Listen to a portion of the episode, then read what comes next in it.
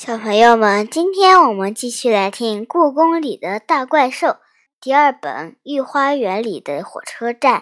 这本书是由常怡写的，中国大百科全书出版社出版的。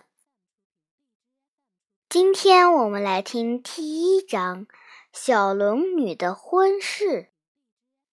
本王之女小龙女，现身患重病。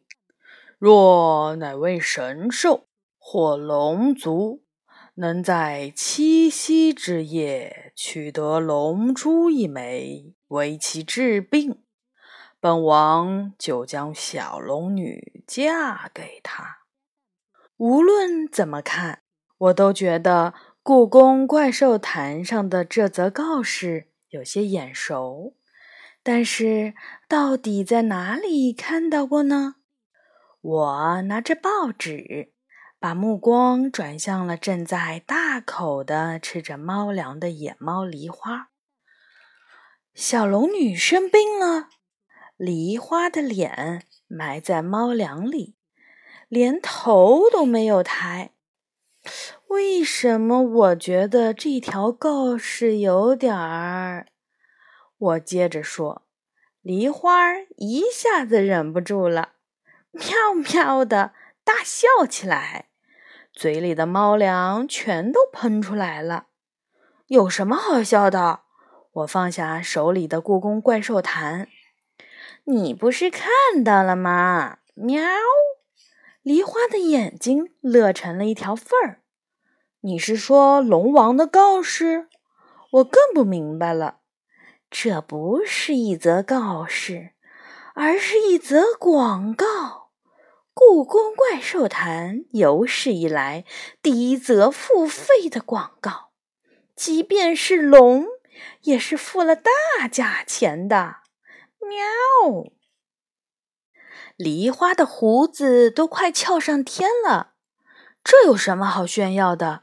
小龙女都生病了，你还好意思收钱？我瞪了他一眼，这家伙什么时候变得这么贪心了？要是真生病了，我当然是不会收钱的。喵！梨花受了委屈般的大声说：“可是你没看出来吗？这明明是一则征婚广告。征婚广告！”我又从头到尾仔细看了一遍。啊，我知道为什么这则告示看起来这么眼熟了。童话里不都是这样写的吗？一位美丽善良的公主，不是被恶龙抓走，就是被坏巫师施了魔法。国王贴出告示，昭告四方：谁能救出公主，就把公主嫁给谁。最后，总会有一位英俊的王子或是勇士挺身而出，救出公主。从此，他们就幸福的生活在一起了。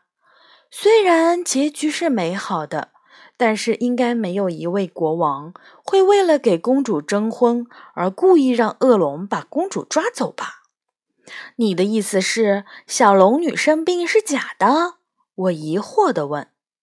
你觉得龙会缺龙珠吗？龙家的龙珠多的都没地方放。喵！梨花一边打着饱嗝，一边说：“用这种方法征婚还真是少见啊！还不是因为小龙女嫁不出去。公主哪里有嫁不出去的？我不相信的，吹了声口哨。真的！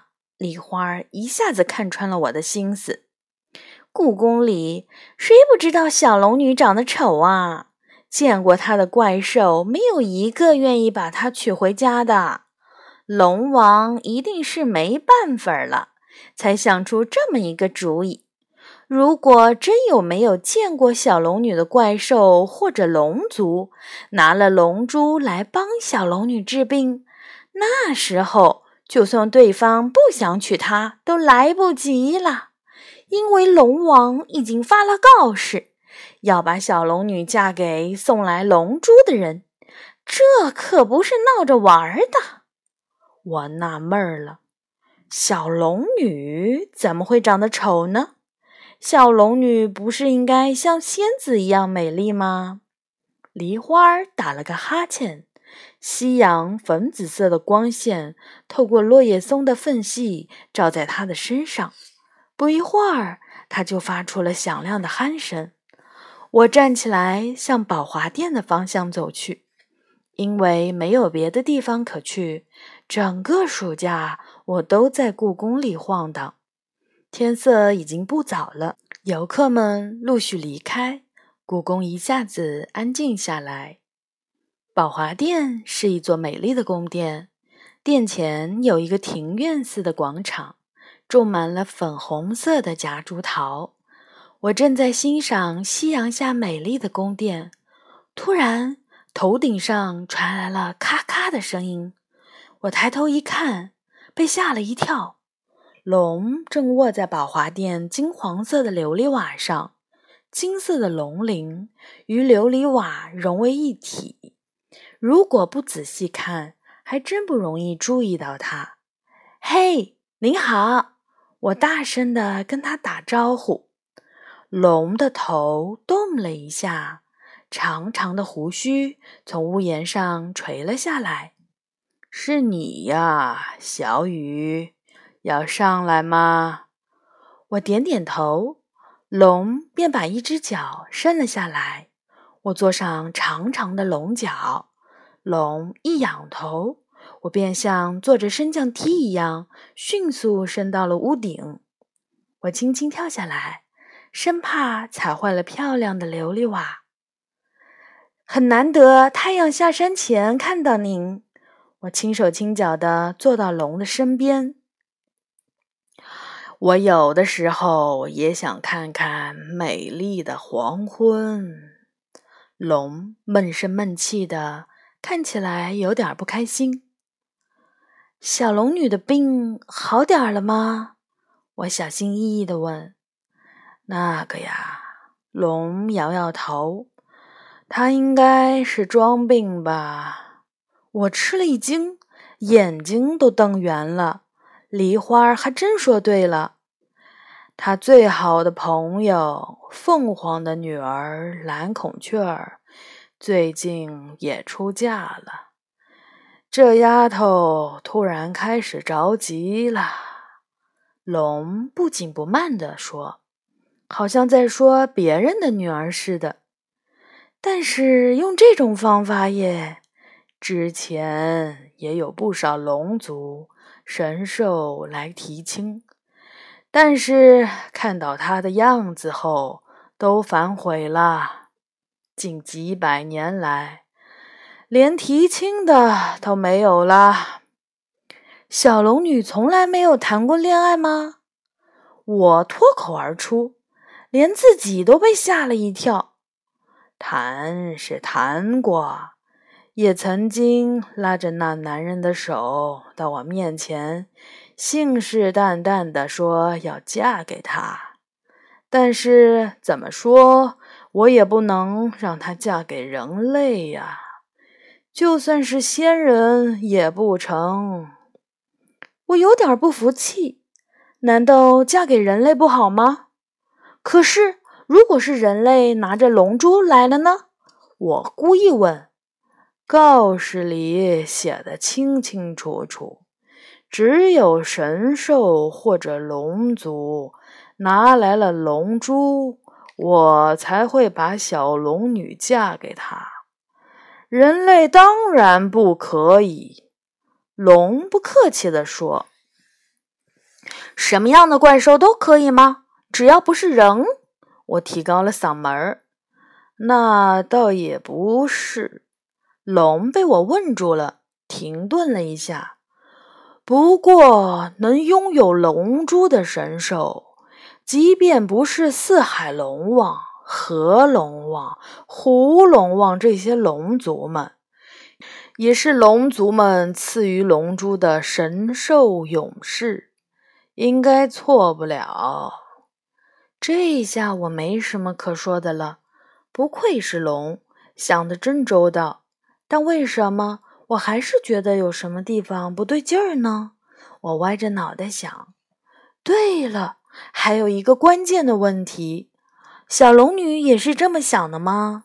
只要有怪兽拿着龙珠来，无论是谁都嫁给他。我扭过头，目不转睛地盯着龙的眼睛，龙却没有被我问住。这就是他出的主意啊！小龙女自己会出这样的主意？我惊讶的差点儿没摔个跟斗。我不由得可怜起小龙女来。如果是我，不能嫁给心上人，而用这种方式随随便便嫁掉，一定伤心透了。那之后好几天，我都没有去故宫玩。到了七夕那天。一大早，我就跟妈妈后面去故宫了。你这孩子在家里写作业不也是一样吗？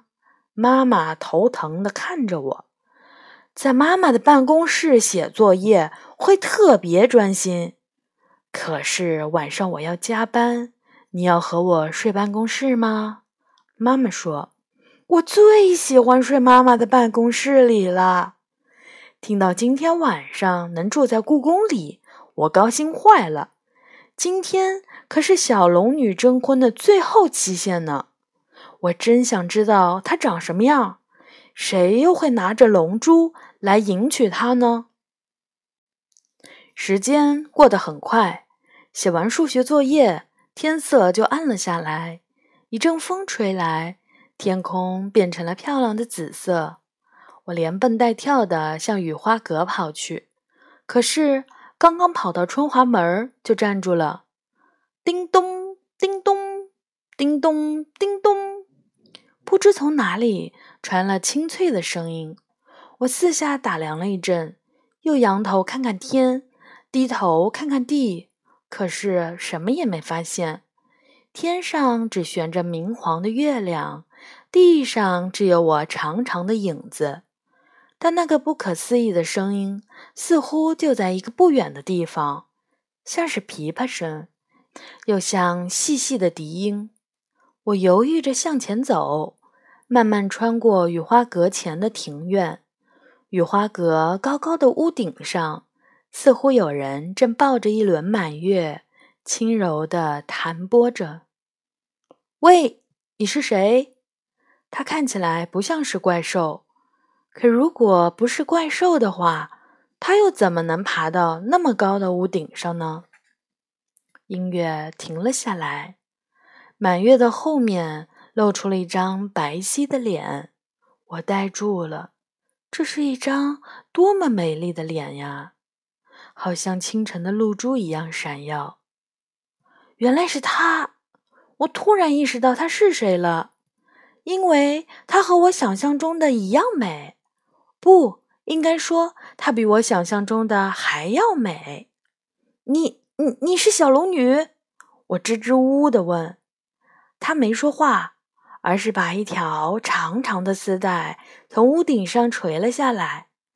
那是像海浪一样的丝带。我拉住丝带，还没来得及试试结实不结实，就被拉上了雨花阁屋顶。啊！我吓了一大跳。这比坐过山车还刺激呢！他转过身来，我是小龙女。你好，我是李小雨。你真美呀！可是为什么大家都说你很丑呢？昨天我还在想，难道是因为他长有一张长满了龙鳞的脸？小龙女笑了，洁白的牙齿在月光下闪闪发光。也许你是这么认为，但是在神兽和龙族眼里，凤凰才是标准的美女。我长得太像人类，所以被认为是丑八怪。这不公平！她那么美，还那么随和，而且她的声音多么温柔啊！是吗？小龙女浅浅一笑。可神兽们都这么想啊！我的父王也认为自己生了个丑闺女。那你自己是怎么想的呢？我看着他，小龙女没说话，他低下头，拨弄着抱在怀里的满月。我这才看清楚，那不是满月，而是一把长得像满月的琴。这是什么？月琴。他回答：“原来那好听的声音就是月琴发出来的。他的声音真好听。”小龙女高兴起来。她的声音要是能配上韩湘子的箫声，那才美妙呢。韩湘子是八仙过海里的那个韩湘子吗？对，就是他。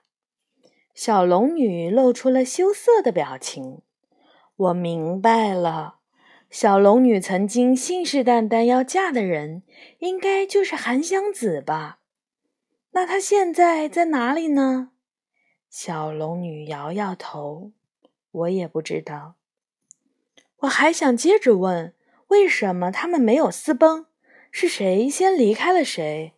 但突然一阵猛烈的大风吹了起来，把雨花阁上的瓦片吹得咔咔作响。我闭上了眼睛，再睁眼时，龙已经卧在了我和小龙女的身边，它身上的鳞片在月光下闪闪发光。还没有神兽来献龙珠吗？龙有点失望。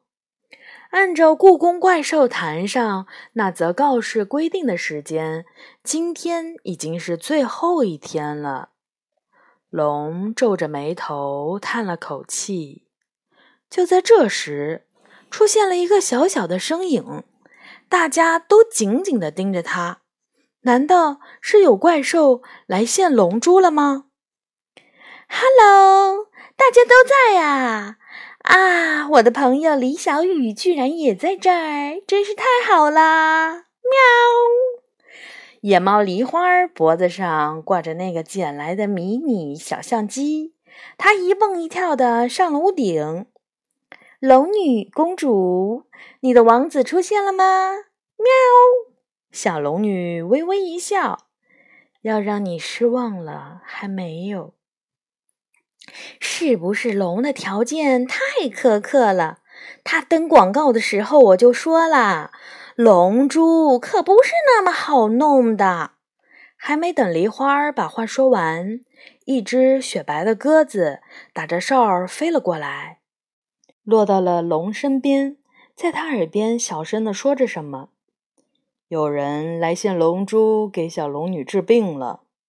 龙低声说。所有人都睁大了眼睛向前方望去，只见春华门那边出现了一个黑影，黑影被灯光拉得长长的，看不出来到底是谁。直到他走到雨花阁前面的院子里，大家才看清楚，站在那里的居然是一个小男孩。男孩看起来有点紧张，紧皱着眉头，抿着嘴巴。他的头发像野草一样，穿着一件旧圆领衫，领子大大的，脚上的旧球鞋已经看不出原来的颜色了。他的脚很瘦，脚后跟落在了鞋的外面，走路的时候鞋子像随时掉下来似的。你的鞋子快掉了！我大声说。男孩愣了一下。但很快理直气壮地说：“萨满巫师从来不掉东西。”你是萨满巫师？我很小的时候就听妈妈说过，萨满巫师清朝的时候住在故宫里的很多妃子都非常相信他们的占卜。男孩点点头。我眯着眼睛观察他，看起来他和我的年龄差不多，可能比我高一点儿，但却比我还瘦。你是谁？龙有点不耐烦。男孩听见龙说话，吓得浑身发抖。我叫杨有乐，我是拿龙珠来给小龙女治病的。他说：“你有龙珠？”龙的身子往前探了探，连小龙女的脸上都露出了惊讶的表情。男孩没有说话，而是表情严肃的摊开了汗津津的手掌。只见一颗玻璃珠大小的红色小球，闪耀着奇异的光泽。我吃了一惊，这就是传说中的龙珠吗？咔嚓，闪光灯闪过，野猫梨花用相机拍下了这一刻。这可把杨有乐吓坏了，他的腿直打哆嗦，往后退了几步，手攥成了拳头。别害怕，梨花安慰他。等明天这张照片登到报纸上，你就是故宫里的明星了。喵！我不想成为什么明星，我只想娶小龙女。杨永乐大声说：“想娶我的女儿可没那么容易。”龙扑哧一声笑了。可是你明明发了告示，说杨永乐的拳头攥得更紧了。是的。但是我怎么知道这颗龙珠是你的？如果是你偷来的，萨满巫师宁愿饿死也不会偷东西。杨永乐真的发火了。那也不行，小伙子。龙狠狠地看了他一眼。你只是一个人类小孩子。我是萨满巫师，真正的萨满巫师。杨永乐不服气的样子，萨满巫师也不行，因为萨满巫师也是人。我的告示里写了，只有是神兽或者龙族，我才会将女儿嫁给他。杨永乐一下子愣住了，他不知所措地站在那里，眼睛在我们的脸上看来看去，想了半天，他才默默地转过身。准备离开，你还不能走！龙突然说。杨永乐站住了，回过头来，还有事吗？龙威严地说：“我不知道你是怎么拿到龙珠的，但是龙族的龙珠是怎么也不可以落在人类的手里的。”杨永乐脸色铁青，一下子把左手藏到身后，但已经晚了。龙珠不知什么时候已经溜出了他的手掌心，慢悠悠地飘了起来，一直飘到了龙的面前。他眼看着龙张开嘴巴，一口把龙珠吞了下去。你不能这样做，龙珠是我的！杨永乐一下子蹦了起来，可是无论他怎么努力，也够不到雨花阁的屋檐。龙没理他。张开嘴巴，打了个哈欠。突然，一阵猛烈的、让人睁不开眼睛的风吹起，转眼间，龙已经无影无踪了。喂，你不能走，把龙珠还给我！杨永乐还在不依不饶的叫着。小龙女站起来，拉住我的手，轻轻一跳，我们落在了地面上。蹲在院子里的杨永乐却哇哇大哭了起来。我做了什么？居然被怪模怪样的龙骗了！小龙女走到他身边，谢谢你拿龙珠来帮我治病。她的微笑比月亮还皎洁，杨永乐一下子就看呆了。小龙女接着说：“回家去吧，等你长大了。”可以娶一个漂亮的人类姑娘，过快乐的日子。相信我，那一定比你娶一个龙族的姑娘要幸福得多。还没等我们反应过来，一道白色的亮光闪过，小龙女也不见了。杨永乐不哭了，他站了起来，默默地向养心殿的方向走去。喂，你走错路了，出去的大门在对面。我冲着他背影大声喊，他没理我，继续走他的路。真是个怪人，梨花说。能听懂动物和怪兽的话的人，除了小雨你，我知道的只有他啦。喵。也许因为他是个巫师，我小声说。和我告别后。梨花就带着他的宝贝相机一蹦一跳的离开了。到了该回妈妈办公室睡觉的时候了，我却不声不响的跟着杨永乐向养心殿的方向走去。我实在太好奇了，这个奇怪的男孩到底从哪里来，又要到哪里去？他为什么也能听得懂动物和怪兽的语言？萨满巫师又是怎么回事？看来杨永乐没有想到我会跟踪他，他一路小跑的进了养心殿，头都不回。我轻轻叹了口气。他居然和我一样熟悉故宫里的路。又大又亮的月亮高高的挂在空中，月光下，我偷偷的从窗户向养心殿里望去。养心殿是皇帝居住的宫殿，它的天花板很高，所有的空间都被黑暗笼罩着。虽然故宫其他地方也很黑。但是似乎没有比养心殿更黑暗的了。杨永乐熟练地绕过围栏、家具，居然什么都没碰到，连一点声响都没有发出。他直接躺在了铺着黄色软垫的龙床上，那是为了让游客了解皇帝的生活而展出的床，虽然是复制品。但感觉也很舒适。难道他今天晚上就睡在这里？一只蚊子这时候盯上了我，在我的脸上狠狠咬了一口，啪！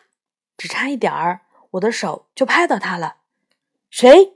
杨永乐一下子从床上坐起来。糟糕，我忘了自己正在跟踪别人。是是我。还没等我走过去。他已经一阵风似的跑了出来，是你，你跟踪我，昂着头，一副神气的不得了的样子。我只是什么？我只是想告诉你，那张床是展品，不能躺。这个临时编出来的谎话显然不能糊弄他。如果你敢把这件事告诉别人，我保证我会诅咒你。他看起来不太友好，我想我会替你保密。我的声音小的不能再小了。就在这时，不远处响起了脚步声，一道手电筒的光束若隐若现，是警卫叔叔来巡逻了。嘘！杨永乐紧张起来，他拉住我的手，快速躲到了养心殿的一根大柱子后面。这里。真的是全世界最空旷的藏身处了。我们听着警卫叔叔的皮鞋声，由远及近，又渐渐的消失。你该回你自己该去的地方了。警报解除以后，杨永乐深吸了一口气，说：“那你呢？我和他都还坐在柱子后面，我就睡那张床。”我睁大眼睛：“龙床吗？”“是的。”所有的展品里，就那张床最舒服了。看来他已经把故宫里所有作为展品的床都试过了。你不回家吗？还有，故宫的警犬那么厉害，你是怎么溜进来的？我有点担心他。我舅舅在这里工作，他上夜班的时候，我经常和他一起住在这里。他理直气壮地说。这里的警犬我都认识，他们和我的关系好极了。看来你舅舅很喜欢你，我有点嫉妒。我就没有舅舅喜欢我。他摇摇头，没人喜欢我。我爸妈离婚后，没人愿意要我，除了我姥姥。她去世后，就把我交给了我舅舅。原来他是孤儿，我的心里突然一阵酸酸的。你经常睡在这里？杨永乐点点头。我舅妈不太喜欢我，舅舅值班的时候一般都会带上我。为什么不住在他的办公室？有时候会，但有时候他不太喜欢被别人打扰。杨永乐看起来累了，打了一个大大的哈欠。警卫叔叔已经走远了，我们才从柱子后面爬出来。我注意到他的领口处有个闪亮的东西露了出来，但是却被他迅速的放回了衣领里。嘿，我说李小雨，咦，你怎么知道我的名字？